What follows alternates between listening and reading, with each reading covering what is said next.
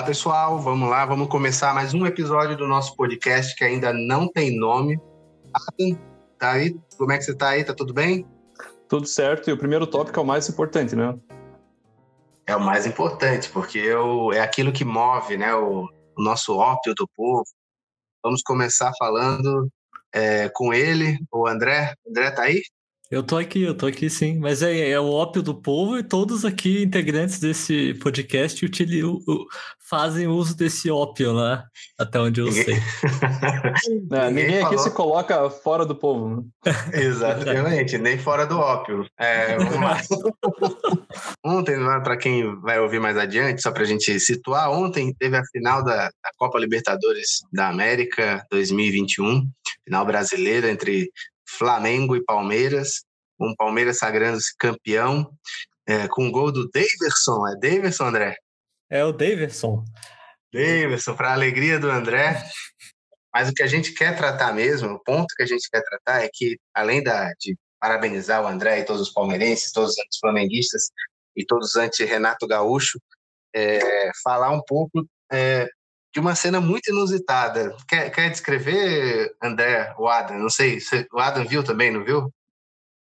Sim, eu vi, e eu tenho essa reclamação já do futebol há bastante tempo, porque eu acho que o sistema das regras do futebol está meio defasado, e ele incentiva os jogadores a fazerem cenas de que, que deixariam qualquer ator envergonhado, como a que aconteceu essa do Daverson ontem, que o, o juiz deu um tapinha nas costas dele para aquela coisa que você faz para sinalizar que ah, tá tudo bem, segue o jogo.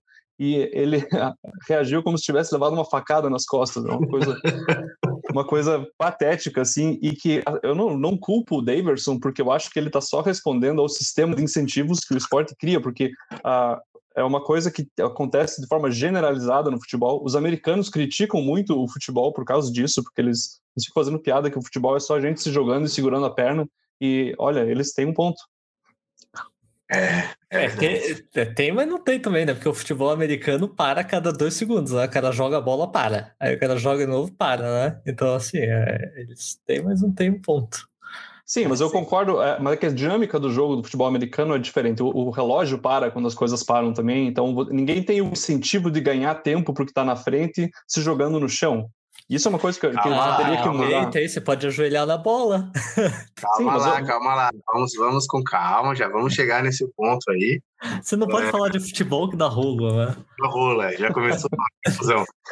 Mas o ponto é, o grande Davidson, né, ao ser tocado pelo árbitro, se jogou no chão daquela, da maneira mais neymazística possível, assim, né? Daquela Neymar escola de, de, de atuação, se contorcendo inteiro, como se estivesse assim, com uma crise de pedra nos rins. E, e, isso daí é o que a gente vai tratar agora de uma maneira assim, mais tanto pela, pela, pelo viés do, do futebol, mas também tem um outro viés, né, André? É, que é o viés assim do quanto isso isso, isso será que acontece no, mundi, no futebol mundial inteiro ou, ou, ou os outros países ou só o Brasil que tem essa esse hábito vamos dizer assim ou a América do Sul enfim dá uma dá uma recortada é, no fenômeno para gente?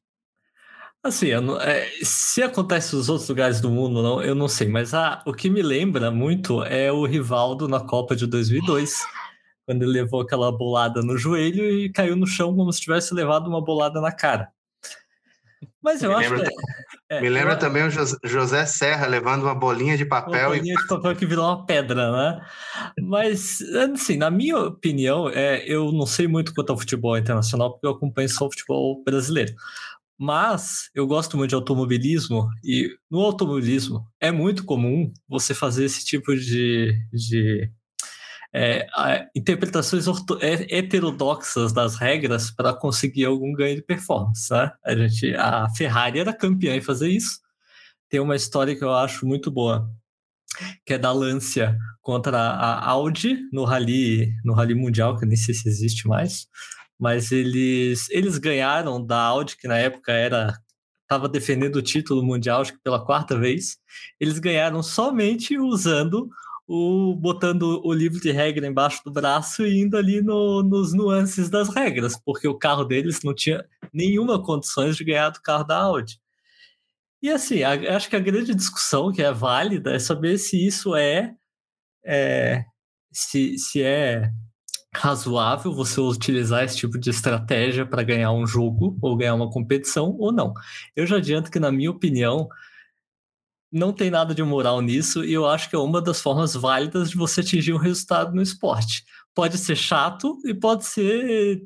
O público pode não gostar, mas eu acho que é, um, é, é, um, é uma estratégia viável, se a regra permite. É, eu acho que é muito diferente, por exemplo, quando se fala em imoralidade, para mim, imoralidade é, sei lá, você machucar o adversário. Mas você usar um, uma regra numa situação que muitas vezes foi criada pelo próprio adversário para conseguir ou segurar o jogo ou manter um resultado, eu acho que é uma estratégia válida. Lembro também do box, né, que tem aquele negócio de você abraçar o adversário para impedir é, o clinch, é o clinch para quebrar uma sequência de golpes. É, eu acho que são estratégias válidas. Assim, no basquete, acho que também tem um pouco disso. Né? Uh, não, não tem. Deixa eu dar o contraponto aqui.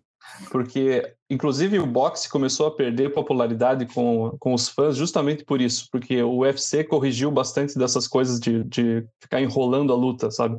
O que acontece no futebol é que fica muito tempo parado, porque o time que tem a, tem a vantagem está 1 a 0 e está, sei lá, 20, 20 minutos do segundo tempo, o, o, time já começa a ter o incentivo de não ter mais jogo, de não ter mais jogada. Então ele se joga no chão e fica fazendo aquela coisa.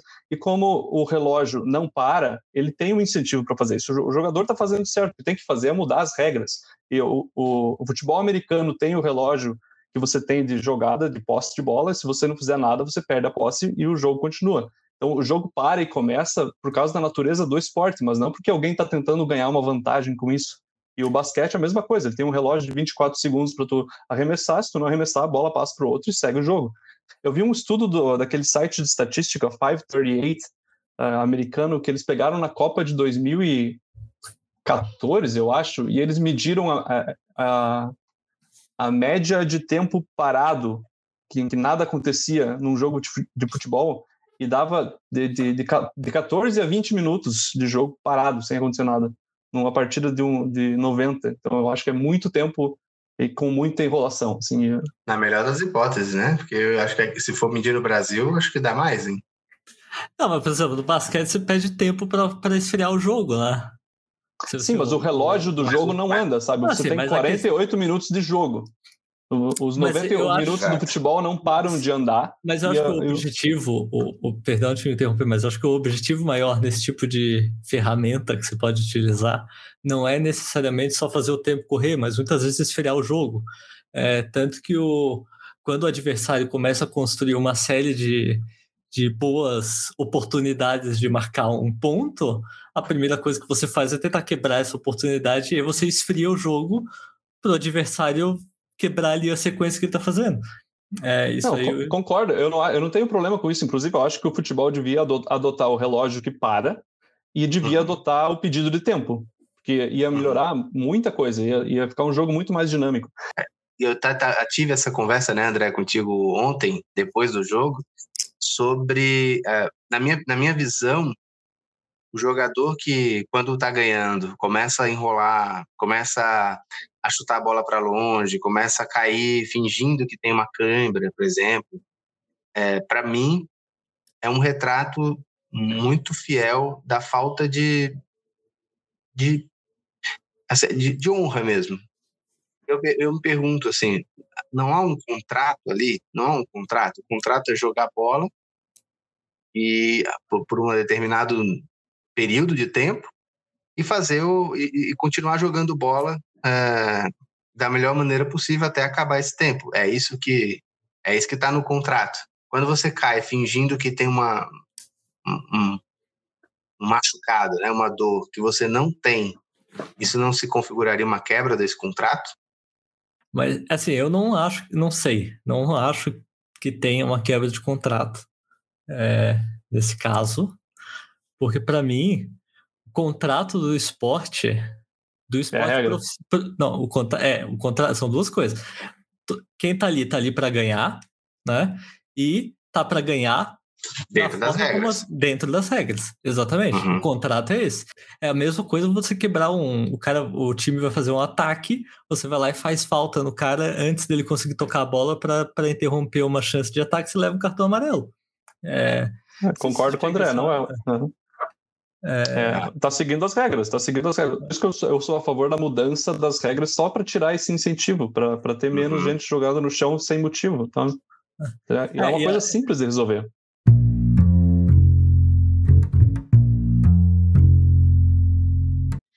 Adam, pelo amor de Deus, por que tiraram o boi da frente da B3? É, então, parece que o boi não tinha autorização para estar lá. E ele foi tirado. As fotos dele sendo içado, todo enrolado, assim, são muito patéticas também, emblemáticas do que estava acontecendo. E assim, eu não eu, eu, critiquei bastante o, o boi da B3 no episódio passado, assim, achei aquilo tudo meio uma, uma bobagem estética. Depois que ele sofreu essa injustiça, essa essa opressão, essa, opressão é, essa verdadeira opressão, ele começou, eu comecei a achar o boi bonito, agora eu sou a favor dele, a cara dele ficou mais simpática. Eu... Libertem o boi da B3, eu quero o boi da B3 lá de, de volta, eu quero tirar uma foto na frente dele quando só ele não dá pra, Só não dá para gritar free boi, né? Porque vai ficar, enfim, né? Porque não tem patrocínio. Enfim. É, mas o, o, o André, me diz uma coisa, como é que funcionou essa história do boi? Ele não tinha permissão para estar tá ali? Como é que funciona isso? Ele tem que ter permissão de quem para ficar ali, pelo amor de Deus? É, é que assim, o que acontece aqui em São Paulo existe lá a lei Cidade Limpa, Cidade Linda, não, Cidade Limpa, perdão, que limpa, é o, limpa. o Dória depois se, se arvorou desse nome e fez a Cidade Limpa, né? É que parece que foi interpretado que aquilo era uma propaganda de uma empresa de dessas corretoras de, de investimento, então, né? É, de investimento. Então ele uhum. precisava de uma autorização especial, porque publicidade em São Paulo é vedado por causa da lei Cidade Limpa do Kassab, né? Então, uhum. por conta disso, ele não tinha autorização necessária no órgão competente, e então foi, foi içado lá, porque não estava em conformidade com as normas. É, eu concordo eu acho... com o Adam assim, nessa questão. Eu acho que. Eu não sei nem eu nem sabia que aquilo era um, uma publicidade. Eu achava que alguém estava tentando fazer uma obra de arte. É, e é ruim para os dois. É, como publicidade é um pouquinho melhor. Eu vou admitir que como publicidade eu acho que funciona bem. Mas como obra. Não, bom, Verdade. É, não funciona porque a gente não sabe qual é a marca que está anunciando. Né? Verdade, mas, mas ninguém pode dizer que o boi não ficou famoso. É. Eu acho que esse é um daqueles casos em que, num conflito, o Estado consegue sempre escolher a pior solução para todos os lados. Porque eu acho que tanto a direita quanto a esquerda ficaram tristes com isso, porque a direita estava focada em proteger o boi e a esquerda estava querendo incendiar o boi. Aí o que aconteceu? O governo foi lá e tirou o boi do negócio. Tirou o brinquedo. Acabou com a brincadeira de todo mundo. É a solução que a minha, é a solução que a minha mãe dava para alguma das brigas com a minha, com a minha irmã quando eu era pequeno. Não é à toa que realmente o Estado é o grande pai, o grande mãe, né? Ele, ele, ele faz isso. Ele tá de saco cheio, gente gritando, ele vai lá e tira o brinquedo e acabou a brincadeira e cada um vai para cá, vai para casa, senão vai apanhar.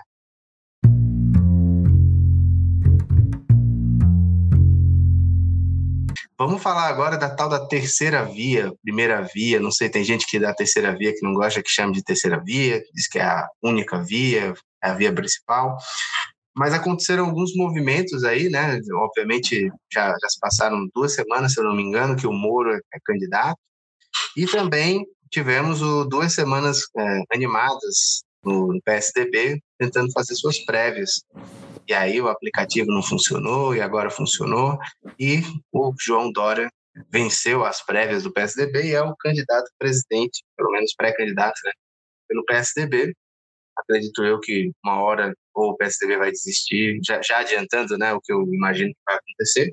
Imagino que o PSDB vai desistir e entrar ali na chapa do Moro, mas não sei, vamos ver no futuro se eu estou errado ou se eu estou certo. A primeira coisa que eu queria que a gente colocasse em questão, uma coisa que me incomodou muito, sabe? O PSDB, partido que não é um partido é, com uma base assim de militantes, né? É um partido de, de caciques, podemos dizer assim, né? De políticos, de, de, de lideranças, partido, ou seja, com, com o qual eu não tenho muitas afinidades a princípio, mas que fez uma coisa muito interessante, que é a, a prévia. Eu acho que as prévias na minha opinião, é um avanço partidário, né? As prévias mostram é, que um partido tem mais de uma liderança. Uma coisa que me incomodou muito foi a chacota que fizeram dessas prévias, sabe? Como se o partido, primeiro, fosse um, um indício de, de rachadura, de ah, o partido está rachado porque está fazendo prévias. É, segunda coisa, toda a chacota que fizeram em relação ao aplicativo. De fato, o aplicativo não funcionou, o aplicativo usa dinheiro público, mas o PSDB nunca prometeu não usar dinheiro público para fazer as coisas, né? Isso nunca foi uma promessa deles. Então, obviamente, que eles iam usar o dinheiro público para fazer a, a, o aplicativo, enfim. Né? E, e, e, o que eu quero saber de vocês é: vocês veem como um avanço, assim como, como eu enxergo um avanço, as prévias, ou vocês também estão aí do, estão nessa, nessa de, de achar que as prévias é um indício de, de que, vai, que o PSDB vai rachar? Olha, eu não, eu não acho que tem problema num partido fazer prévias, eu acho que é uma coisa de organizações maduras e o PSDB tenta ser uma organização madura no cenário político brasileiro, nem sempre consegue. Eu acho que parte da crítica sobre a, o PSDB estar tá rachado é porque ele ele uh, vive tendo essas disputas internas assim de poder que é, que é normal e elas são muito politizadas, muito publicizadas assim, porque o PSDB é um partido que está sempre na que está sempre na vitrine do, do Brasil desde a redemocratização, assim, desde a, desde a, pelo menos desde a da, da eleição do Fernando Henrique Cardoso. E é, a questão do aplicativo realmente foi bem vergonhoso, porque não era tão difícil assim fazer esse negócio funcionar. Né? Não, não, não, vou entrar na parte técnica, mas ficou, ficou meio feio e ficou com aquela impressão que o pessoal fez a piada de que o PSDB conseguiu perder uma eleição que ele estava disputando com ele mesmo. e ainda fortaleceu a, a, a, a, loucura lá do voto impresso, né? O que eu vi era uma galera dizendo: ah, então quer dizer que o voto eletrônico não funciona, quer dizer, como se tivesse uma coisa a ver com a outra, né? Mas, mas sim, essa parte é, é lamentável, né? É uma mancha, mas, enfim, André, André, vou passar a palavra para o André, caso você tenha terminado. Ah, é que eu tenho para dizer que assim, é, a gente vai conectar com o assunto do futebol, né? Lembrando que a terceira via hoje tem tanto candidato que já dá para jogar Libertadores ano que vem, com os candidatos da terceira via. A, a outra questão é que liga um pouco aquilo que a gente está falando do ah, o jogador brasileiro, é, o futebol brasileiro é pior do que o europeu, não sei o quê. A gente sempre tem essa coisa de ver as coisas acontecendo no Brasil com um, um olhar pejorativo, né? É, uhum. As prévias do Partido Republicano, por exemplo, é, elas não são, elas não, quando o Trump ganhou a prévia pela primeira vez, elas não foram um pouco conturbadas, né? Elas foram, inclusive, muito pelo contrário.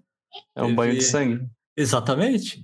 É, então, assim, acho que prévias partidárias são sempre meio que tumultuadas, assim, é natural, porque é um processo eleitoral uhum. como qualquer outro.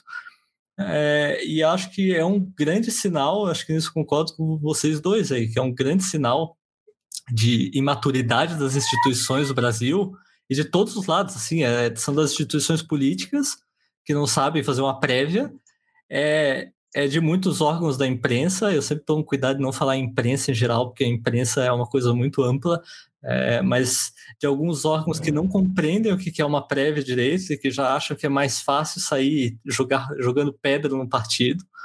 Né? Então, assim, é todo mundo contribuindo para um ambiente pouco saudável. Uhum. É, isso realmente é um problema. Eu acho que é uma questão assim, é, uma, é, é, é, revelador da nossa imaturidade política em todos os sentidos, não só é, exa é exatamente esse o ponto, André, é exatamente esse o ponto. Eles tentam fazer uma coisa, eles tentaram fazer uma coisa diferente do, do habitual, e aí, ao mesmo tempo, uma parte da imprensa é, que sempre critica a política, a política sempre está em péssimos lençóis para eles, eles nunca conseguem é, pegar um, um bom um exemplo né, de política, é sempre o pior, o pior, o pior. E, de repente, quando está acontecendo uma coisa diferente, interessante, como, como prévias num partido, é, que, que, dá para dizer que, inclusive, entre duas, tem, tinham três candidatos, né? O Dória, o Eduardo Leite, o governador do Rio Grande do Sul, e o, acho que era prefeito de Manaus, né? Ex-prefeito de Manaus. Terceira via da terceira via. Qual é o nome dele? Me esqueci. Tá, é, ele é tão. É, enfim, vocês pesquisem aí, ex-prefeito de Manaus, Manaus, do PSDB. E... É o Arthur Vigília, né? Arthur Vigília, esse mesmo.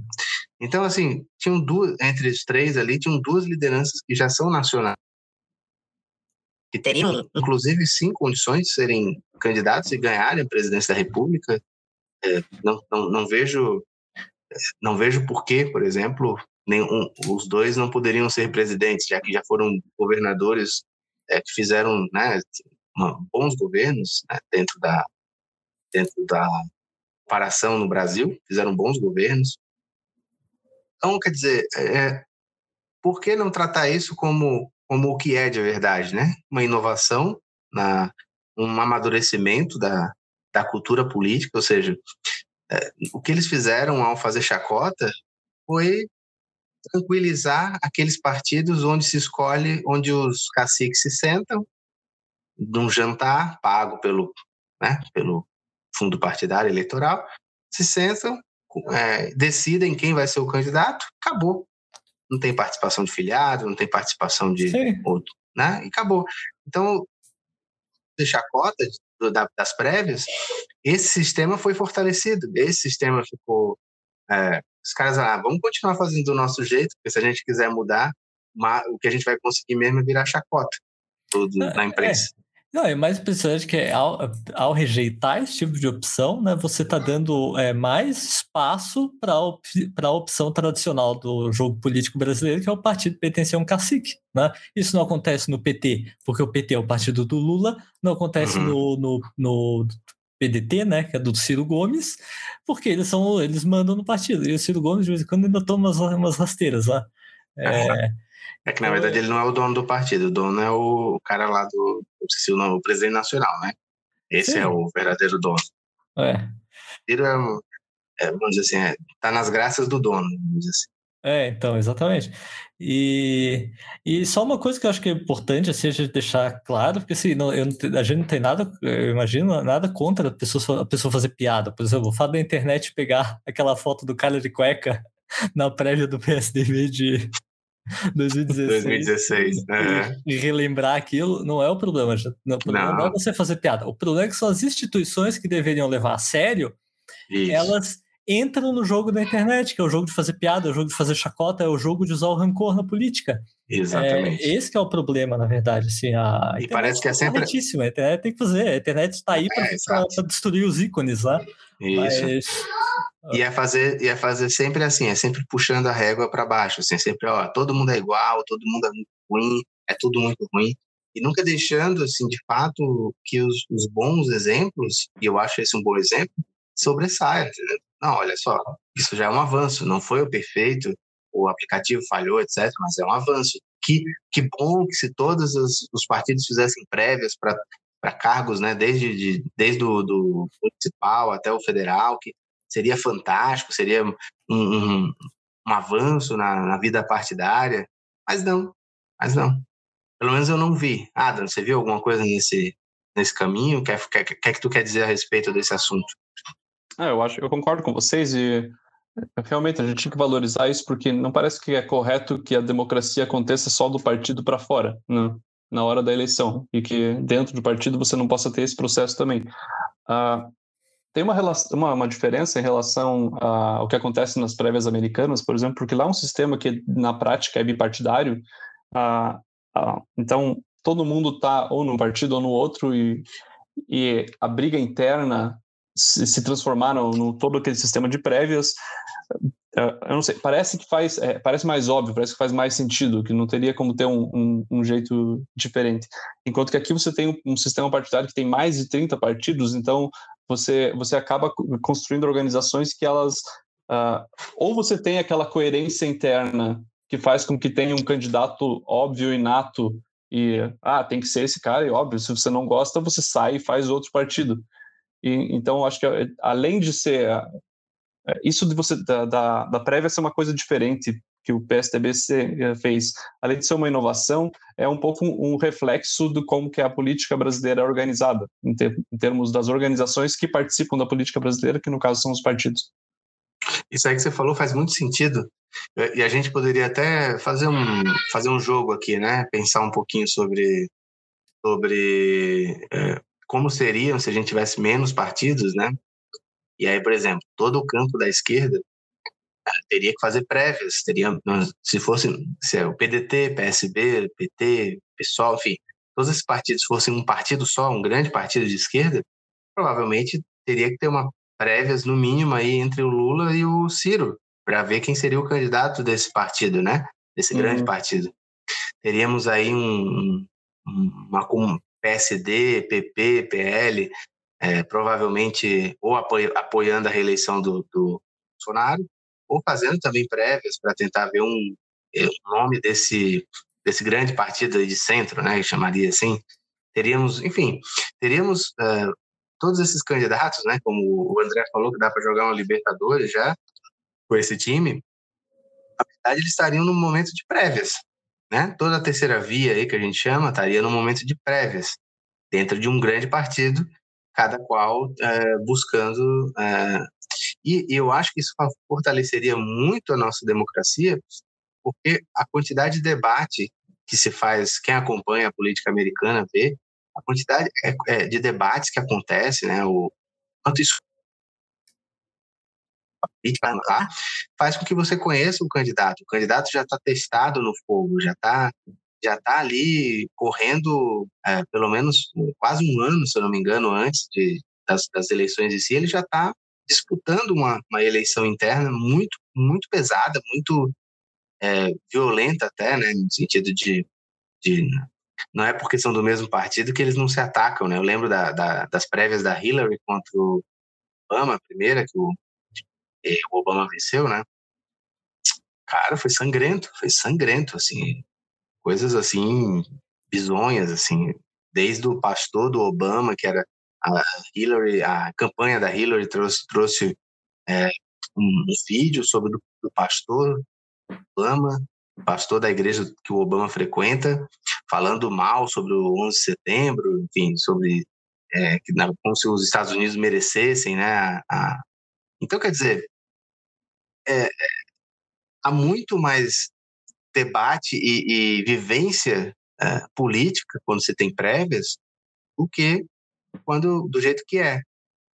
E, e, o mais curioso, eu vou passar a palavra, mas assim, o mais curioso que eu vejo nessa situação é o seguinte: eu vejo muita gente dizendo, ah, os, os partidos deveriam ter mais democracia interna, os partidos deveriam ter mais democracia interna tem que se criar uma lei para fazer isso. Tem que ter uma lei para obrigar os partidos a fazerem prévias e tal.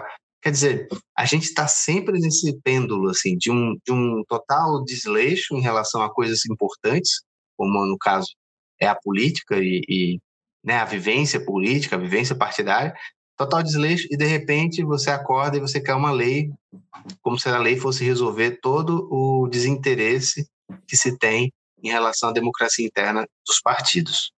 É. Eu também concordo. Eu, eu, já pensei um pouco sobre isso de, de, do Brasil ter menos partidos e acho que ia fazer muito bem para o nosso sistema político em geral, assim, se a gente não tivesse 30 partidos aí disputando, porque uh, não faz sentido, não tem não tem tanta ideologia assim, não tem tanta diferença interna. Dá para resumir isso tudo. O que tem são grupos de interesse que se, se alimentam tanto dos fundos eleitoral e partidário que financiam isso tudo, quanto da, da, da, divisão, da, da briga pelo poder ali dentro. Então, você tem incentivos para ter mais partidos e por isso você tem. Então, mudanças no sistema eleitoral podiam trazer essa diminuição no, no número de partidos, podia ser positivo, mas com partidos, com menos partidos, você ia ter um, um, um incentivo para que essas organizações tivessem mais democracia interna.